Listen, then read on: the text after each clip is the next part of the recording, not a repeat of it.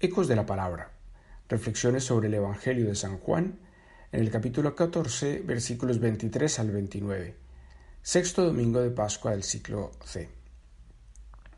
En aquel tiempo dijo Jesús a sus discípulos, El que me ama guardará mi palabra, y mi Padre lo amará, y vendremos a él y haremos morada en él. El que no me ama no guardará mis palabras. Y la palabra que estáis oyendo no es mía, sino del Padre que me envió. Os he hablado de esto ahora que estoy a vuestro lado, pero el defensor, el Espíritu Santo, que enviará el Padre en mi nombre, será quien os lo enseñe todo y os vaya recordando todo lo que os he dicho. La paz os dejo, mi paz os doy. No os la doy yo como la da el mundo. Que no tiemble vuestro corazón ni se acobarde. Me habéis oído decir, me voy y vuelvo a vuestro lado.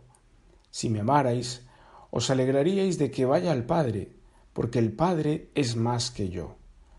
Os lo he dicho ahora, antes de que suceda, para que cuando suceda sigáis creyendo. A ninguno de nosotros nos parece extraña la invitación que hace la Iglesia en la Cuaresma a recorrer un itinerario de transformación interior para que, renovados a nivel personal y comunitario, acojamos el triunfo de la vida que celebramos en la Pascua. Por mencionar solo algunas de las propuestas, vemos que son numerosos los retiros de cuaresma, las celebraciones penitenciales y no pocas prácticas piadosas diseñadas para ese tiempo. Sin embargo, y esto no deja de sorprenderme, para el tiempo de Pascua no se propone nada que tenga al menos un poco la intensidad de la cuaresma. Pareciera que, llegado el triunfo de la resurrección, los cristianos no tuviésemos nada que hacer y que el don de la nueva vida que nace del resucitado se cuida por sí solo. Pero si hemos estado atentos a los evangelios de la Pascua, en ellos Jesús de Nazaret nos ha ido esbozando las tareas que debemos hacer sus discípulos para que los efectos de su triunfo sobre la muerte, el odio y el mal se prolonguen en el tiempo. Ante la inminencia de su partida, que celebraremos con la ascensión el próximo domingo, Jesús nos deja, a manera de testamento espiritual, dos nuevas actitudes que se convierten en condiciones de posibilidad para que la vida siga triunfando. Primera actitud. La paz os dejo, mi paz os doy. Es bonito ver cómo toda la vida de Jesús está enmarcada en dos anuncios de paz. Cuando nace, en aquel portal pobre y humilde de Belén, los pastores que acuden a verle son sorprendidos con el cántico del Gloria a Dios en el cielo y en la tierra paz. Y hoy, a punto de partir, nos deja su paz. Esto no puede ser coincidencia. Es para poner de relieve que una de las características del reino inaugurado por Jesús es la paz una paz que brota de un corazón nuevo transformado por el amor y la justicia. La paz que nos ofrece Dios va mucho más allá de la ausencia de conflictos o de la celebración de tratados de armisticio entre los pueblos que se encuentran en guerra.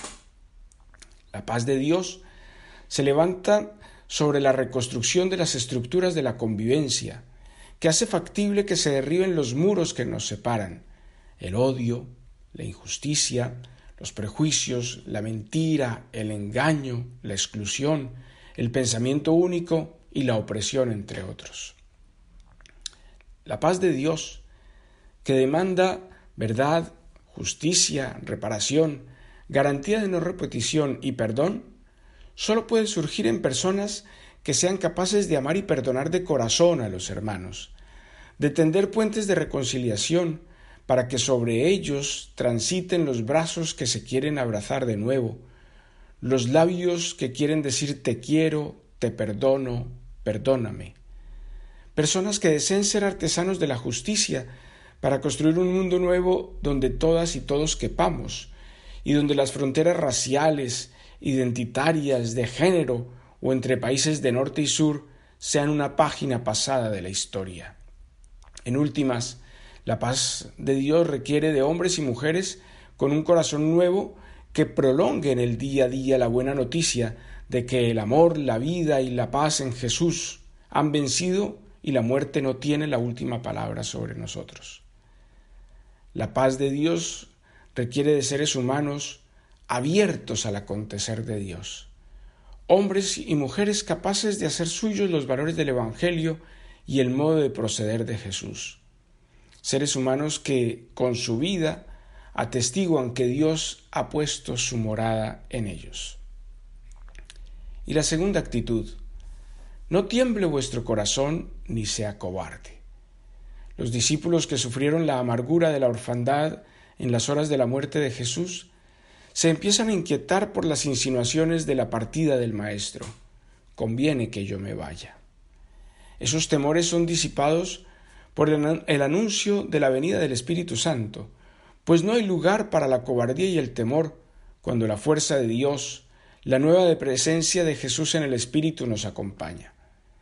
Cuando las cosas se nos presentan grises, recordemos que Él está con nosotros, que su amor y su gracia nos habitan. Como suele decir mi madre cuando hay alguna situación no muy buena, Dios no se ha muerto, ni siquiera se sabe que esté enfermo. Aprender a descubrir el acontecer de Dios, muchas veces en medio del bullicio y de las voces atronadoras que lo quieren silenciar, requiere por parte de la comunidad de discípulos fortalecer la capacidad de escucha atenta de los signos de los tiempos, propiciar el diálogo abierto y humilde con la cultura, la ciencia, la tecnología y todas aquellas variables que hacen parte de la nueva arquitectura social.